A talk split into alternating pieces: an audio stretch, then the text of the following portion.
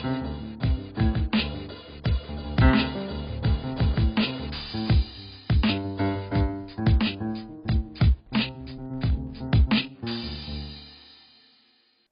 迎来到虾妹周末影展，我们每周五上线。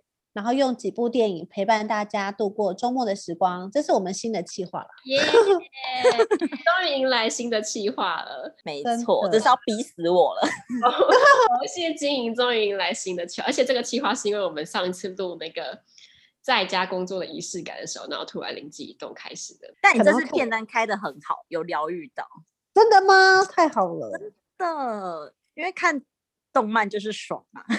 对，好，都还忘了说，这次我们我们的主题是呃，龙猫、神隐少女都很好看，可是日本动画电影的导演不是只有宫崎骏哦，没错，因为好像大家都只知道宫崎骏，然后就是我，我就是这样，是吗？可是你之前也有看过你的名字啊？嗯、对，可是我是那一部那时候他刚上的时候不是备受好评嘛，我才知道这个导演，我不是因为我早就知道这个导演。所以去看你的名字，所以那时候备受好评，我才看。但在那之前，我真的只知道宫崎骏。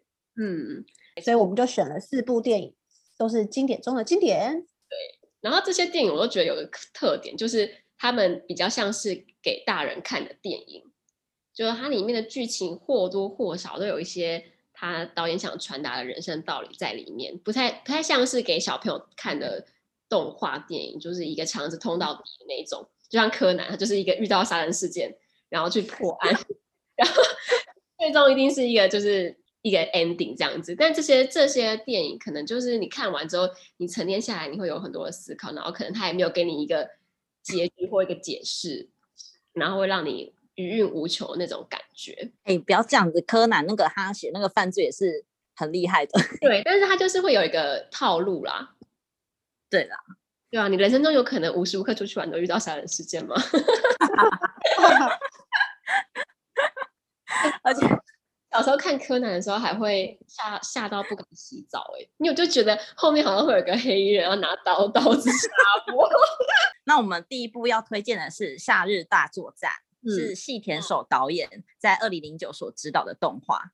然后剧情主轴有分成两条线，一个是就是在虚拟世界，描述在未来的世界里，大家生活都仰赖的虚拟世界，就像是 Google，它可以利用那个东西缴税买东西，然后也可以玩游戏，创建自己的角色。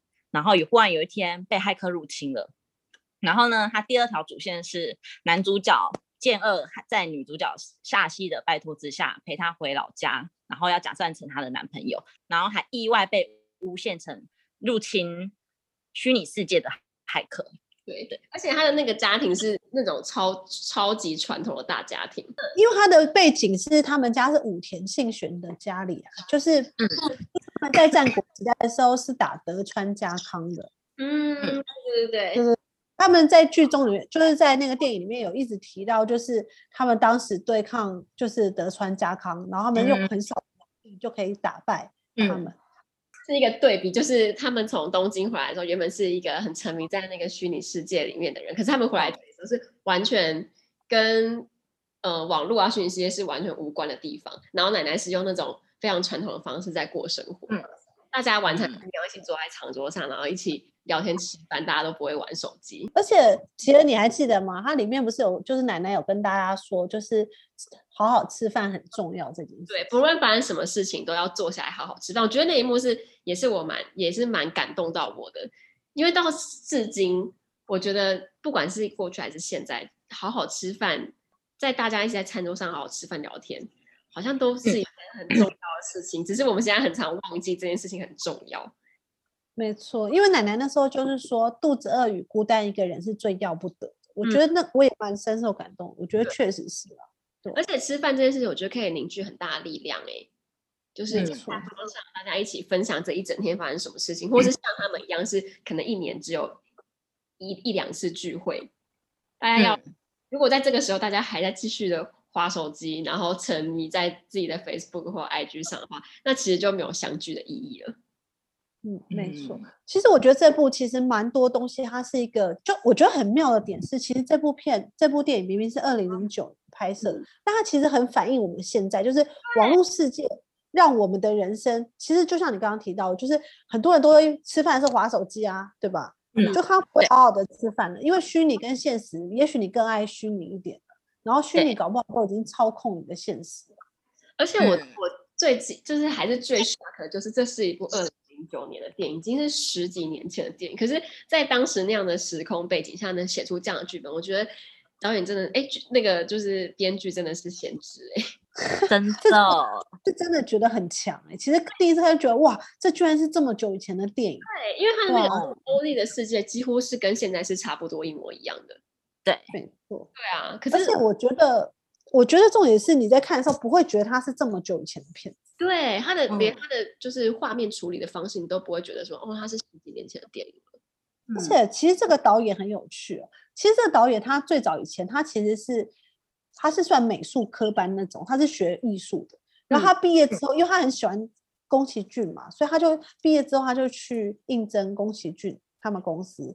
嗯、然后呢，他就交了很多很多的作品哦，因为规定只交只要交两张，他交了一百五十张，就知道他有多爱宫崎骏。但是最后他是没有录没有被录取的，而且宫崎骏还写了一封信给他，跟他说：“如果你进吉普力，会会消磨掉你的才华，所以我们才没有录用你。”对，但他后来跟吉普力有一段爱恨纠葛，没错。但是因为我觉得重点是因为他被崇拜的大师拒绝嘛，所以他当时其实有点愤怒，他就进了另外一家动画大厂，叫东映动画。嗯，然后他在东映动画里面做了八年，终于得到一个机会可以指导电影了，然后就指导了一部电影，其实都还不错。后来呢，就因为他指指导了这部电影，宫崎骏他们那边就找上他说：“哎，那请他担任霍格。”霍尔的移动城堡的导演，那时候他好像三十二岁左右。忽然之间，大家觉得哇，你是动画界的明星哎，然后宫崎骏他们很年轻哎，嗯，就殊不知，殊不知，你都激动了起来了。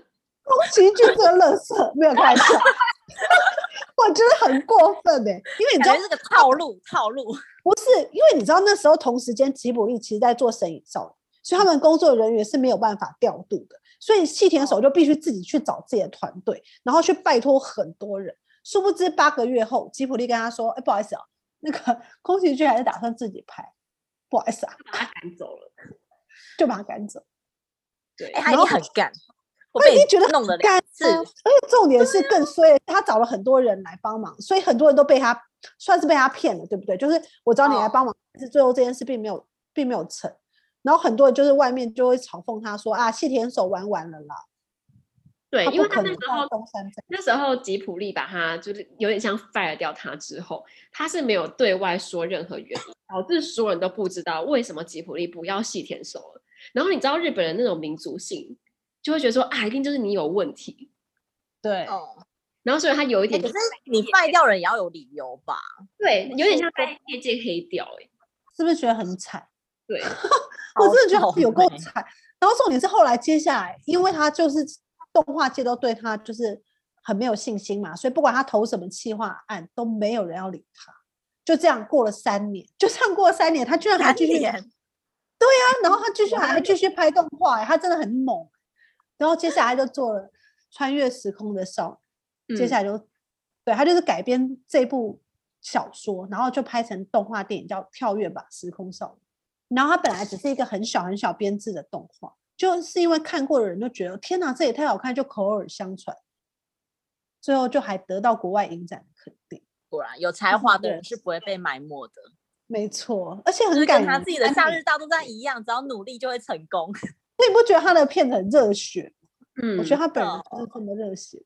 而且他今年会有还会有一部全新的动画要上映，叫做《龙与雀斑公主》啊。觉得大家可以期待一下。嗯，第二部片我们要推荐的就是押井守的导演在一九九五年出版的《攻壳机动队》，一九九五年的版本。我觉得这部片是我们心中的神片哎、欸。对，他的剧本也是改编同名的漫画，然后他的他的故事的架构是在讲。也是在讲未来，就是在二零二九年的时候，政府组了一个专门用来对抗恐怖组织、跟网络骇客还有生化人犯罪的一个部门，叫做公安九课。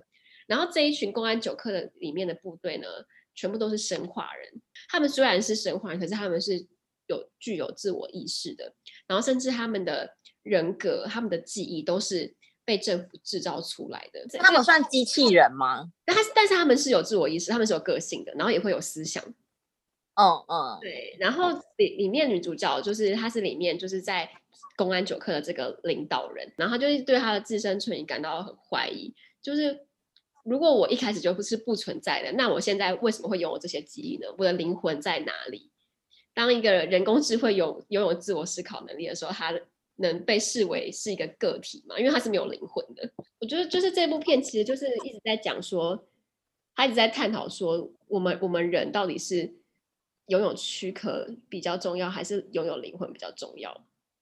嗯，它里面有一段我其实很喜欢，就是他讲说，人之所以为人，是由许多部分组成。要成为一个真正的自己，需要的条件多到让人家吓一跳。别于跟别人一样的面容，属于自己的声音，睡醒时注视自己的双手，童年的回忆，对未来的猜想，而且还不不只有这些，还有我的电子脑触碰的到这个资讯海洋，是这一切造就了我。嗯，就他们其实思想的东西是非常，就说你要成为一个人，到底什么样是人？当机器人跟人已经越来越接近的时候，什么东西可以决定你跟那个机器人是不一样？而且当政府以就是我是为大家好这个样的这样的一个知名去创造一个生化人，然后去操控这个世界跟这个世界的生命该如何进展的时候，这个世界会不会变得很可怕？然后如果这些生化人或是人物的存在，他只是是有目的的躯壳。他是有目的性的去做这件事情的话，那我们这些灵魂或者这些文化、这些思思考，到底有没有存在的理由？没错，因为而且我我其实蛮喜欢它里面一个小小小的片段，就是他讲说被那个傀儡人利用的傀儡师利用的那个小配角，嗯，他因为被植入了一个人格虚假的记忆，所以他就认为他自己是有老婆有女儿的，然后他想要用尽各种方式去联络上他的小孩。可是其实你知道吗？整件事情都不存在，是假的。对，根本他就没有老婆，也没有小孩。对，对，很恐怖。哦嗯，它其实，在过程中其实就让人蛮震撼，因为它整个画风是华丽的，有点深沉，有点华丽的，里面的细节非常的细致。其实这部片子，我觉得它算是真的是蛮经典的一部片子，大部分的人可能应该都听过，因为毕竟之前几年好像有电影，就是真人版，真人版的，对，嗯。但这部确实是当时日本动画的一个里程碑，而且很多人认为的 cyberpunk，其实它也是这个风格的前身，嗯、就包含你现场看到画面里面有写中文字啊，然后有点像香港的叮叮车啊什么的。其实后来很多 cyberpunk，它其实都有这种类似的风格在做，而且它里面不是有一个片头是有很多绿色的数码，嗯嗯嗯，就很骇客任务啊，就是骇客任务的导演其实是受到这部片的影响。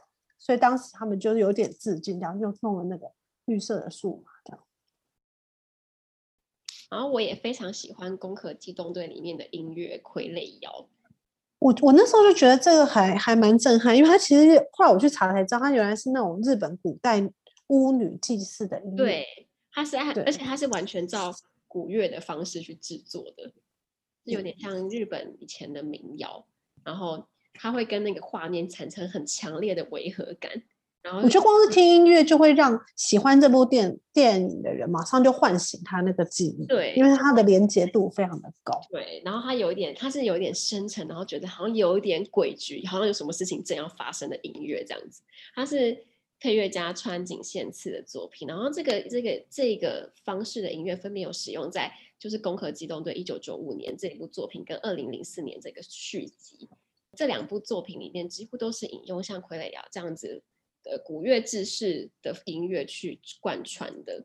然后每一次这个《傀儡谣》一出来的时候，它其实会在两三个片段里面会出现《傀儡谣》，你会以为好像是同一首歌，但其实它随着每一次生化人的眼睛，然后故事的演进的时候，它其实里面都有一点点的不一样。就是在后面仔细听才会发现，原来它随着剧情的改变，它不并不是同一首《傀儡谣》。其实我觉得，如果会，如果看，如果到时候大家听听完我们的 podcast 回去看，然后如果你喜欢《攻壳机动队》这种风格的电影，其实我觉得其他还有很多很适合的，就是比如说像《银翼杀手》这种，就其实有一段时间其实大家蛮喜欢这种类型的电影，因为它其实就来自于，应该说《银翼杀手》它的原文的书的翻译是如仿生人会梦见电子羊，就是。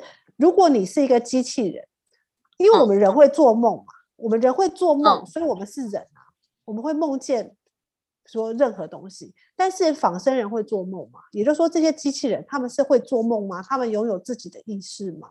嗯，然后因为这个概念之后，其实很多人就用他的方式去诠释这个概念。包含后来有很多，比如什么西部世界啊，就是 HBO 有拍过一个叫《西部世界》，就在讲机器人如果全部都有自己的意识，然后怎么办？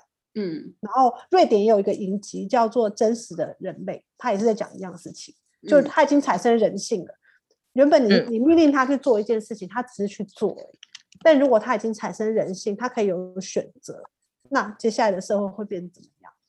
而且我之前也有玩过一部，有玩过一个电玩。叫底特律，他也是玩这个，嗯、就是你作为一个机器人，然后你可以有选择，你有意识，你可以改变，你也可以 follow 原本机器人的设定。我觉得我自己是蛮喜欢这个类型的主题的。所以生化人在至今现在社会都是一个一个很困难的问题。对，就科学家到底要不要做出人造人？因为你做出来以后，万一他真的就像这些电影一样，怎么办？对。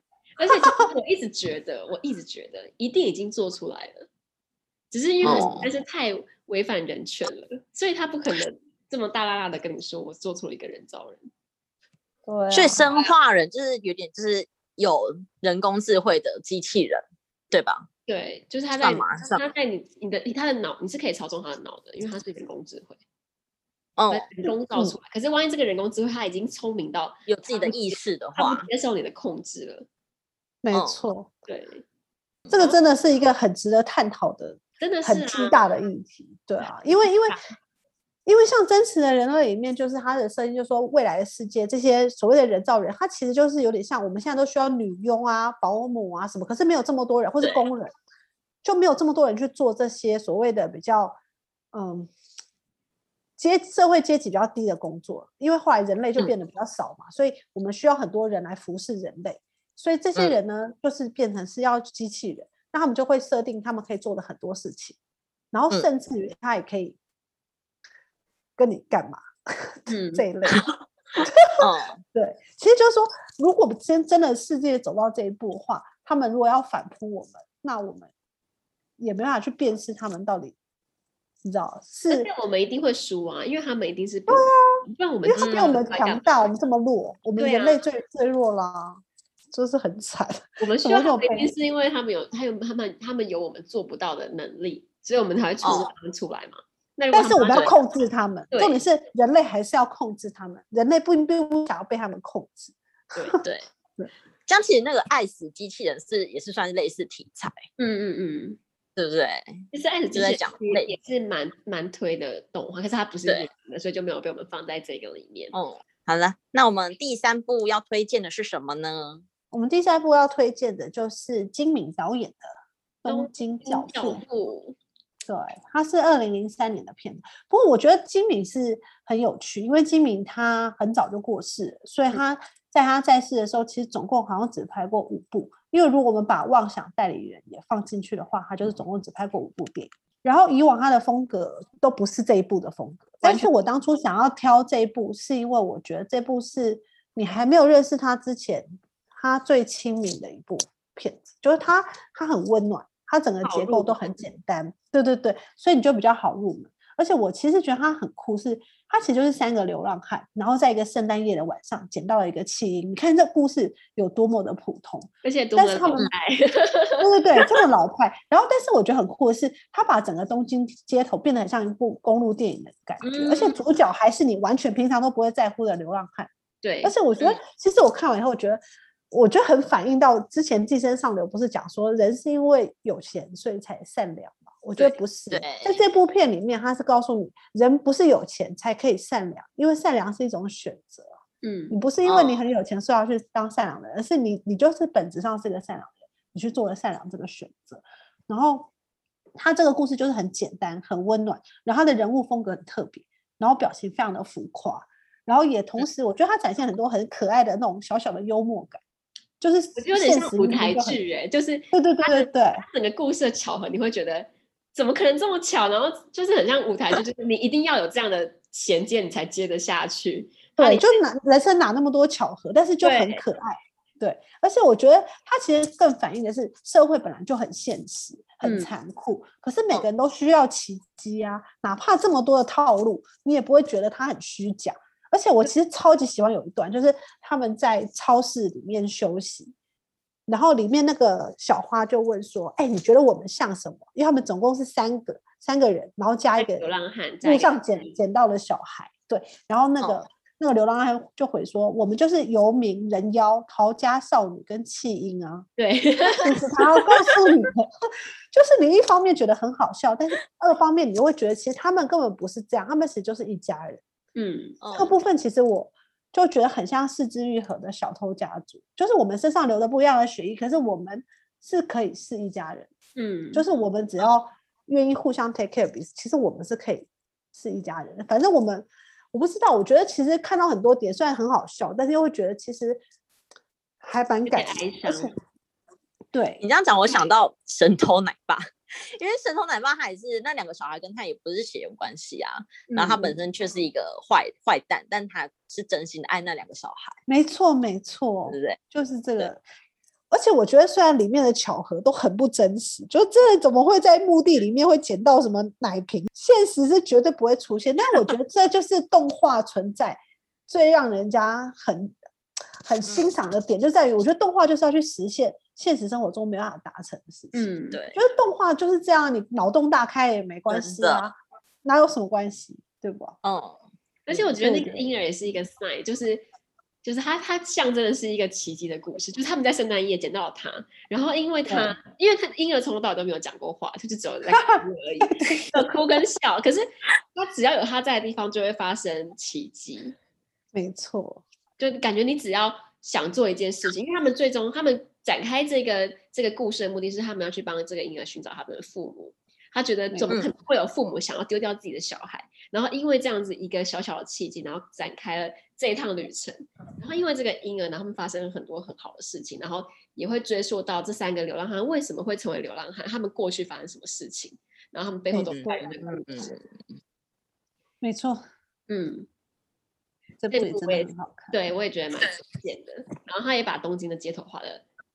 蛮有对，我觉得真的很很有意思，是就是在这次我们选的四部片子里面，就是至少有两部我们看得到东京长什么样，但是他们诠释的东京是完全不一样，画面完全不一样。对，像第一第一部的《夏日大作战》跟我们最后一部要推荐的《你的名字》，都是属于那种比较盐系的，就是比较很我们印象中日系会有那种很清淡、很明亮的样子。可是，在那个《攻壳机动队》跟《东京教父》里面，他们就属于比较讲戏的，就比较深沉，然后每个每个人物都是线条很很利落的那一种。反正这这这四部里面刚好有两个完全截然不同的画风。那第四部我们就是要推荐新海诚的《你的名字》，然后这一部就超特别。我们今天在讨论的时候，我们居然都。一致认为，我们其实都是第二次在看过，然后第二次看的感觉跟第一次完全不一样，反而看了第二次还比较喜欢。然后你的名字刚刚讲嘛，就是在他刚推出二零一六年的时候，就是那时候票房较好又叫做，所以他就是是二零一六年票房最好的动画电影，然后也是新海诚成了继宫崎骏之后，在日本第二位达到百亿日元票房的动画导演。是百亿哦，不是亿，是百亿，百亿，百亿日元，夸张，很夸张的数字，很夸张。但我个人真的也是因为，我个人也是因为这一部，那时候才知道新海诚这个动画导演。其实你知道吗？我第一次看的时候，印象最深的是那个口诀酒。啊，对，就想说，这也太恶了，真的。哎、欸，你就是他的高中同学，他们说，哎、欸，好恶，我好恶，我才不想喝，真的好恶哦，是不是？你又不是神明，他那个他那个是要供奉给神明喝的，你又不是神。我的意思就是说，你光是联想看看这个感，感觉臭臭，就会觉得有点臭臭的，所以就想说，神明有想要喝这个吗？对，真的、欸。其实大家都会说它是一个青春爱情动画，其实它在里面，我觉得描述爱情的部分很少、欸。哎，我觉得它里面超少的。我觉得它没有什么描述的爱情。没，我觉得没有。大家不要抱着是是去看爱情片的想法去。嗯嗯嗯。其实新海诚他一开始做这部电影，他他影响他很深的是因为日本有一个诗作叫做《梦与夜莺》，它里面有一个段落，然后他就是因为这个段落，他才有想要拍这部电影。他就想说，里面的话是想说，他想说我是不是一边想着他一边睡着，所以他出现在我的梦里。那如果我知道这是梦，我就不想要醒过来。嗯，就是一开始他的整个概念主要是这样，就是我我一直在想他，然后就睡着，然后他出现在我梦里。啊，我如果是梦的话，我就不想醒过来，就这么蠢，一开始就怎么这样，然后就演变成后面这个状态。那我觉得，就算不喜欢像这样子青春爱情的剧本的话，我觉得光看里面的画面的呈现，或者是它里面的音乐，我觉得其实就很够本了。没错，嗯、它的画面真的太美了，我觉得现在可能画面美到不行。对，就是对啊，你会觉得，如果你今天你把声音全部关掉。你只光看那个画面，你都会很有感觉。尤其是他在光影的部分，我觉得他处理的超好的。嗯、不论是就是在就是东京城市，他们在搭地铁的时候，那个阳光打下来，嗯、对，或者是他们在森林里面，就是你记得有一段是他背着老奶奶走在那个竹林里面，然后阳光打下来的时候，那个光影戳出的阳，都觉得天哪，好梦幻。他其实根本不需要讲话、欸，哎。他用那些画面就可以说话了，画面处理真的是太美了，而且主要是我觉得它里面有一直强调一个我觉得很酷，就是我上次也有提到，就是日本人觉得黄昏是不属于白天，也不属于夜晚，是它是魔幻时刻，所以他们是在这个魔幻时刻才相遇。然后你的名字里面的音乐我觉得非常好听，而且不知道大家有没有超好听，这超好听。对，大家有没有发现他们的电影在一开头的时候有一个像是影集那样子的，就是片头的 MV。没错，通常电影是不会这样子去处理的。然后他这个音乐是有一点欢愉的，然后很，因为它是摇滚乐团，对，它是摇滚乐团，对，嗯。然后那时候在采访的时候，新海诚有说，他当时电影公司在问他，他想要找谁来做，说他就指定了这个乐团叫 Rap Wings，就指定说一定要他们来做。然后他他也有说到说，这部电影其实是有受到三一地震的影响。所以他中间对，对、哦、算是有遇到灾难，他是那时候是三一地震影响，但是他不希望这整部片的音乐都是悲伤的。嗯、这部真的很棒的点，是因为我觉得第一次看的人可能比较多是看情节，就是假假设你完全没有查过这部片到底在演什么，你看的就是他的情节，然后一些情感。可是如果你重看，像我们三个这次重看，我觉得我会觉得喜欢，是因为我觉得我看到很多光线，然后色温，很多细节。对，然后还有这些视角跟构图，嗯、跟他埋的一些小小的伏笔，嗯、就是比如说他一直在上课讲的讲那个黄昏是什么意思，嗯、到最后他们相遇的时候是在一个黄昏的时候，嗯、就是他有很多很小的细节是可能第一遍看的时候不会去没有发现的。对对对对对，对没错。嗯，而且他连到最后就是呃，快到剧情尾巴的时候，他们有一整段在东京的画面，然后那时候东京下雪了。那段下雪的画面，会觉得非常非常的漂亮，嗯、简直每一看都是明信片，真的很真的。我们最终的结论就是，它其实中间有一段其实是最重要的部分，就是他们那时候会有一天会有一个百年难得一见的彗星。我们觉得彗星没有处理的很梦幻，但是其他部分都很漂亮，只有那个彗星怎么觉得有点假假的？但是我觉得也许就是他自己有他的想法，但我只能说前面因为太美。哦对，我就完全没有被彗星给迷惑。我就在想说，是不是因为前面都是真实的画面？因为像生活的画面、生理画面都是真实可以去揣摩，可是彗星那样子爆炸的画面是没有办法 揣摩的，所以看过的。对，而且不觉，而且你仔细想哦，它，我觉得它的城市之所以会美，就是因为它的整个光影跟对比都走得很干净。对，就是现实生活现现实生活中。你认为的干净，绝对是超过的，你懂意思吗？就他他用那种更超过的干净，嗯、让你去想起在日本的街头其实是这种干净的感觉。嗯，所以我就觉得天哪，好怀念日本的吗？真的，而且日本的摄影师也很喜欢用这种方式，就是用有一点微微过曝的方式去处理照片。我觉得在你的名字里面也有一点那样子的感觉。对，真的只能说它是画面最美的动画。它真的是画面 最美的。如果要票选我最喜欢，我还是最喜欢《攻壳机动队》它里面的剧情。当然，当然，对，就如果这，因为，因为我应该这样说好，我觉得，因为毕竟当初这四部我选的时候，我就觉得说他们是不一样的。我觉得一定要选，其实太为难。其实某种程度上，因为我觉得《东京教父》跟《攻壳机动队》，我其实都很喜欢。嗯，就硬要说四部里面两部我比较喜欢，其实我是比较喜欢这两部，但我觉得他们不能被混为一谈的点，嗯、是因为题材本来就不一样，就是他们两个剧情跟他们的、哦、呃，就是整个画风的呈现，或是他们的剧情的手法，也是完全不一样。对对对，对，拿来比较。对，因为我是怕有一些你知道粉丝来攻击我，没有开玩笑，因为因为私心来讲，我真的最喜欢东西推荐。就说可恶，怎么没选我的新海诚？这样你说他是画面最美哦，没有，因为我觉得他们是不不可比较的。但是我一定要说，就是很主观的，对啊，画风不同啊，想表达的东西也不一样。没错，对对啊。但是 Ada，你最喜欢哪一个？我最喜欢 那个《夏日大作战》。为何？因为我觉得，我觉得我很喜欢，就是奶奶串联起一家人的那种感觉哦哦，还有就是。奶奶好像她已经年老了，然后好像大家都会觉得说你就是在家休息啊，不需要麻烦到你任何事情啊，你就安心享福吧。可是，一旦发生事情的时候，奶奶是第一个跳出来，就是激励大家说要有点作为。我们家的家族不能因为这样子就放弃一切。然后我就觉得那一段我很喜欢。真的，但是大陆上也有一个重点，就是他在他在讲人跟家的关系，就大家要团结起来。嗯就算就算我们现在有这么方便的网络，嗯、但是其实人跟互助的力量是很容易被忽视的。没错，我觉得这部很妙哎、欸，这部就是一开始的时候，你以为是男主角要去救世主了，你知道吗？嗯、因为毕竟就男男主角是一个理科男，然后你就想说哇，有个漂亮的学姐找你去打工，然后还去他们家假扮她的男友，然后发生了一连串事情，你以为男主角要救世了吗？就你发现哦，没有哦，是大家一起救。嗯，对对，这件事情很酷。推推，这四部都很推，没错，尤其是只看过一次你的名字，嗯、一定要去二刷，二刷，而且一定，而且一定要隔一段时间再去二刷，啊，完全忘记他的剧情之后再去看第二次，真的，哎、欸，我最后只记得有一男一女跟口诀酒，其他都没有，我我现在就只记得那那一条楼梯。